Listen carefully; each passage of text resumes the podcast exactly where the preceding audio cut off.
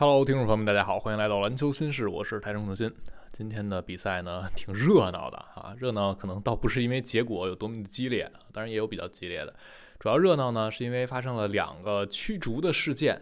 同样是驱逐，但是大家的反应是完全不同的啊！一边被驱逐就是说啊，这也驱逐，至于吗？然后另一边呢是说这必须驱逐啊，必须还要追加禁赛的重罚。就是约基奇和追梦格林两边的被驱逐呢，概念是不太一样的啊。我们先说约老师这边，掘金呢今天最后还是赢了公牛，但是约老师又是在半场没打完的时候就被驱逐了。那这次驱逐呢？只看当时的回放的画面，你会觉得很难去接受，因为那是掘金一个进攻回合。约老师在低位呢，强打武切维奇，他走到篮筐左边，用左手上一反篮，结果被武切维奇干扰，没上进。那那球从慢动作回放来看啊，武切维奇这个封盖确实有点打到约老师手臂。约老师往回跑的过程中呢，就朝着刚才的底线裁判去抱怨了几句。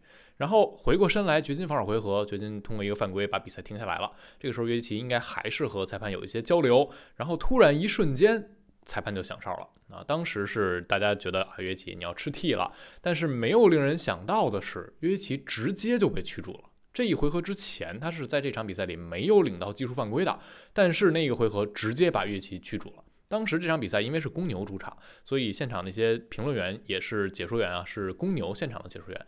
他们也不理解，他们说啊，约基被驱逐了，就以为是只给了一个技术犯规，结果呢，于老师就朝场下走就被驱逐了。而公牛主场的球迷也发出了嘘声和不满。他们也不希望约基奇被驱逐，这其实已经非常非常罕见了啊！因为客队嘛，你总会觉得对方当家球星如果要被罚下，那我们肯定赢了。但这个夜晚还不太一样啊，因为这是塞尔维亚传统夜，芝加哥当地，所以这场比赛有特别含义的啊。约老师作为塞尔维亚人，这场比赛是他的一个焦点的战啊，焦点比赛。但是约基奇上半场没打完就被驱逐了。我们看到了是前方芝加哥的记者说，现场来了很多穿着约基奇球衣的球迷。啊，大家也希望能够看到联盟顶级球星的表演，因为毕竟掘金要和公牛打不到总决赛的话啊，那两队在芝加哥一个赛季就这一次比赛。也就是芝加哥当地的球迷要想现场看约基奇打球，一个赛季就这一回。那结果呢？半场没打完，给人罚出去了。那球迷看谁啊？看裁判表演嘛。所以那一刻，社交媒体上引起的热议，大家都非常不满意。掘金记者乔尔拉什就说：“我要强调一个事实啊，NBA 裁判的工作非常非常难做，他们很不容易。但是联盟是不是确实应该对裁判要施加一些严厉的处罚了？因为他们的判罚绝对是可悲的。我们这赛季已经看过太多类似的情况，裁判完全失控。”两个月内，他们已经四五次因为不接受明星球员的抱怨，就直接把人罚出去了。包括像负责转掘金比赛的主持人啊，凯利温格也写道：“他说我对着屏幕尖叫啊，约基奇为什么被驱逐？他退房的时候朝裁判说了几句话，然后就驱逐了。芝加哥那么多球迷来看约基奇比赛，这也太荒谬了。那这。”大家会觉得，那掘金媒体当然护犊子呀，但其实不是。我们看到公牛记者也表达不满，史蒂夫诺赫就在社交媒体上写，他说约基奇一年就来芝加哥一次啊，然后就这样被驱逐了。包括像 ESPN 的名记斯皮尔斯，他也在社交媒体上提醒大家，那今天还是芝加哥当地塞尔维亚传统夜，以及像啊火箭的记者也在社交媒体上调侃。他说：“现在啊，裁判吹罚的第一原则就是一切以他们的个人感受为主，无关球迷，无关联盟，也无关公平竞争精神啊，全都是关于他们自己的。那这场比赛被驱逐之后，约基奇本赛季啊已经有两次被驱逐了。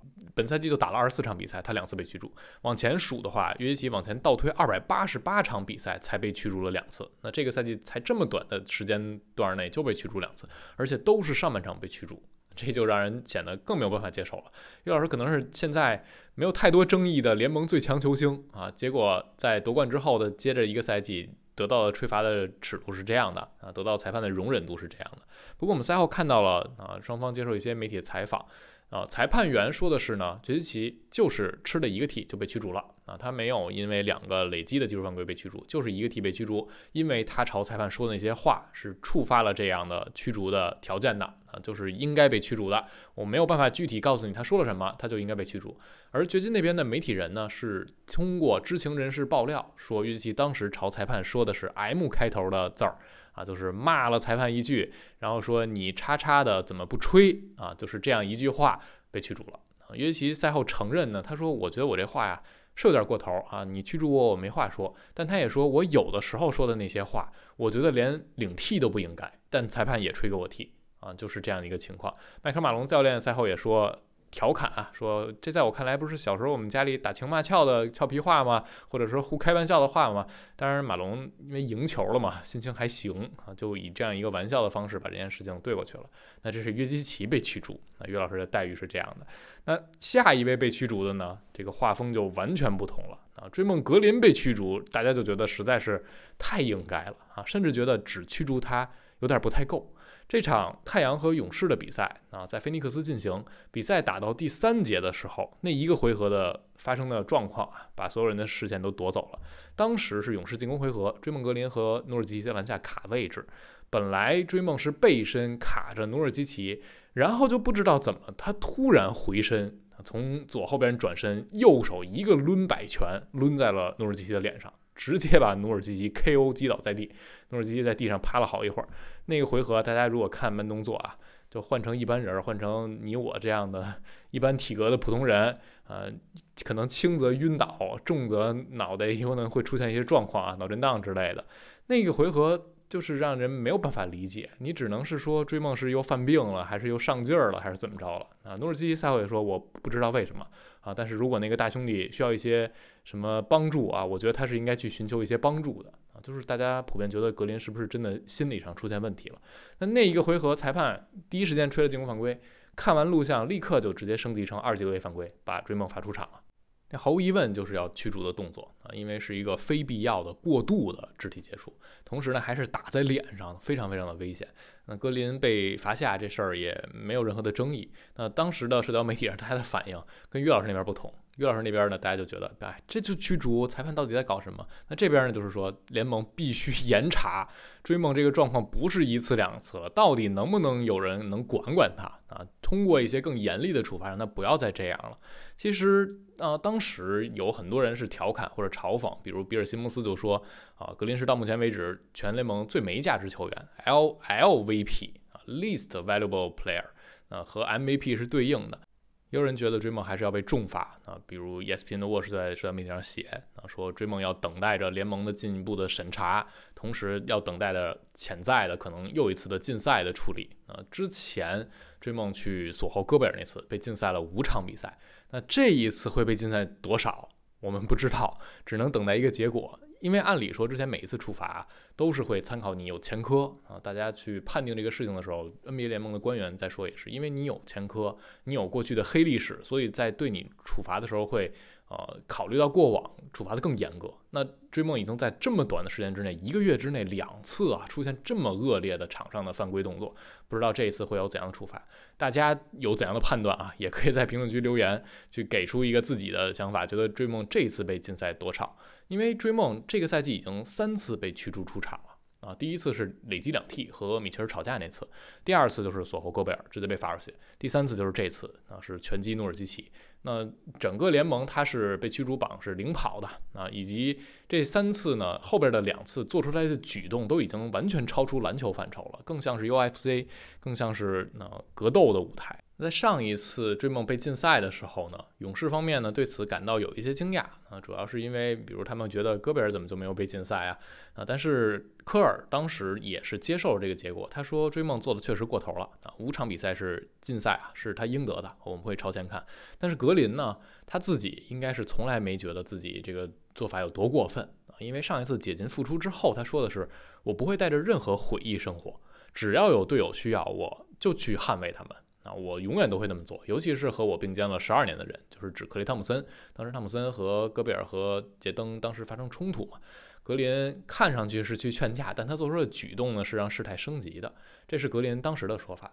然后今天他又做出这样的举动，你会觉得他根本不在乎这些。那从踩踏小萨，那再到去锁喉戈贝尔，再到今天，他就觉得自己是正常的，是没有问题的。那上次是捍卫队友，那这次追梦找什么理由呢？我们不得而知啊。这次赛后呢，科尔被问到今天这个状况，他是第一时间没有给任何评论。他说我没有看回放啊，也干脆别聊了，感觉也聊不明白。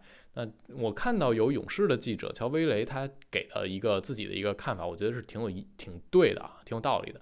他说这个事情不能只靠联盟出手去处罚了啊，就是联盟去禁赛，顶多也就是如此，需要有内部的办法去解决啊。格林自己要去想自己怎么能做得更好，以及勇士内部要不要对格林做出一些处理啊，就是你必须有人让格林去付出代价，对自己负责，不能再觉得联盟出一罚单，然后勇士格林我们一接受这个事儿翻篇过去就完事儿了，我们就向前看了。啊，因为过往勇士出现很多问题，其实和格林的这颗定时炸弹是有关系的。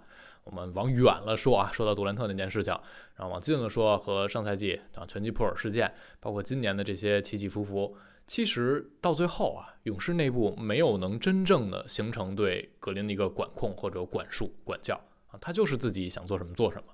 可能有一个处罚，那大家就面子上过去就完事儿了，就像一个孩子，你违反了班级纪律啊，那我就给你一个相应的处罚，你就完事儿了。但是这个孩子本质上可能没觉得自己做错什么，他就是觉得我这是我的性格，我的比赛方式，甚至很多时候大家也会觉得啊，格林他是勇士的灵魂啊，是勇士的激情所在啊，他如果不是这个性格，勇士也不是这支勇士队了。但这还是有一个度的。那之前大家都说格林是天使和魔鬼的化身，但现在呢？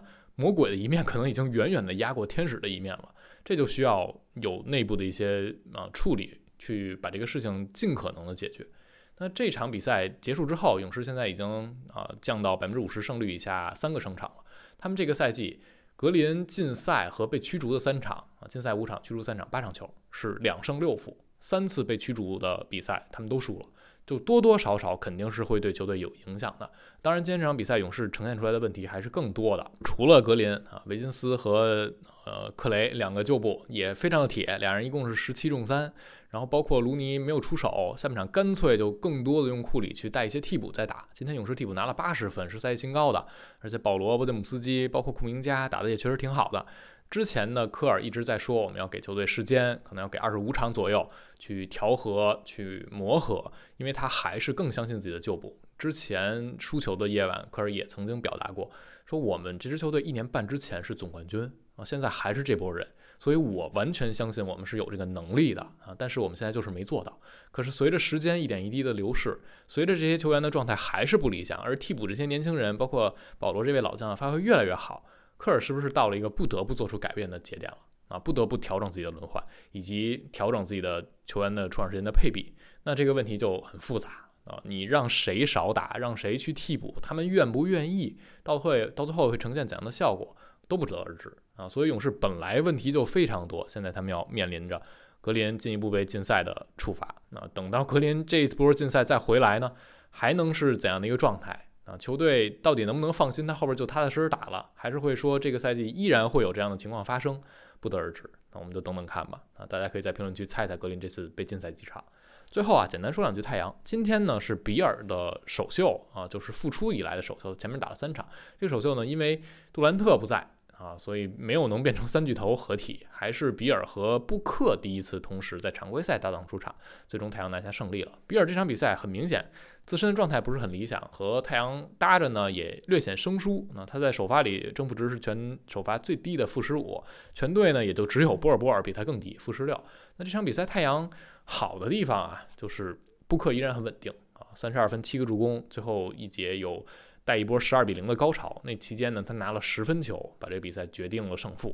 另外呢，就是努尔基奇在篮下的存在感还是很足的，而且他多功能的属性，这场比赛还是能发挥出来。所以下半场很重要的一个调整就是把努基的轮换时间稍微的变了一变，他更多的搭着比尔去打二阵容了。啊，这个是上半场不一样的。上半场是让布克和努基同时在，然后二阵容轮换期间让比尔带队。但很明显，比尔目前的状态和他的打法不太能支撑他一个人带队。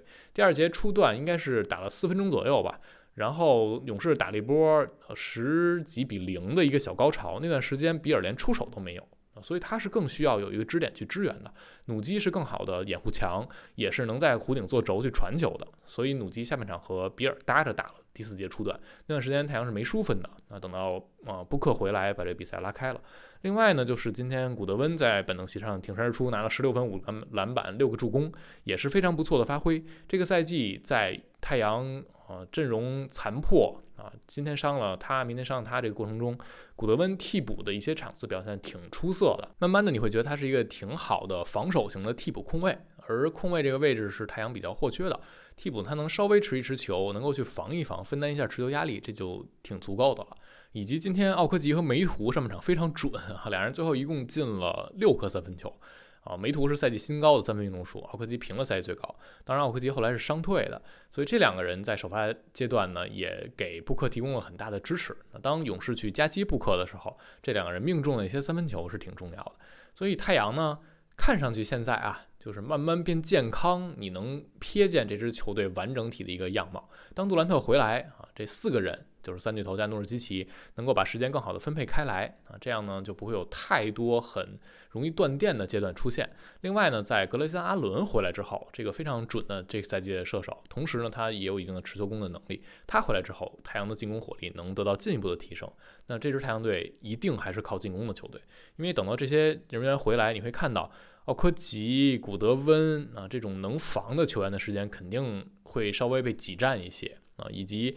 布克、比尔啊、戈登、阿伦这四个人显然都会是在你的轮换里占据比较重要的位置，而这四个人都是后卫，那矮个子比较多，就有可能给你的防守带来一些麻烦。包括像奥科吉、古德温，他们也是后卫尺寸的。所以等到全阵容太阳回来，我相信啊，估计还是一支进攻大队。那这支进攻大队就看火力能轰成什么样了啊！期待一下 KD 回归吧。看上去沃格尔赛前的说法呢是 KD 明天可以打，但更大概率是周六打尼克斯。哦，明天他还说比尔理论上是可以打背靠背第二场的，我们就看看太阳到底是怎样一个调配。希望啊，在本周之内，起码让我们看到太阳三巨头的合体。好了，今天这期我们就聊这儿，感谢大家收听，我们下期节目再见啦，拜拜。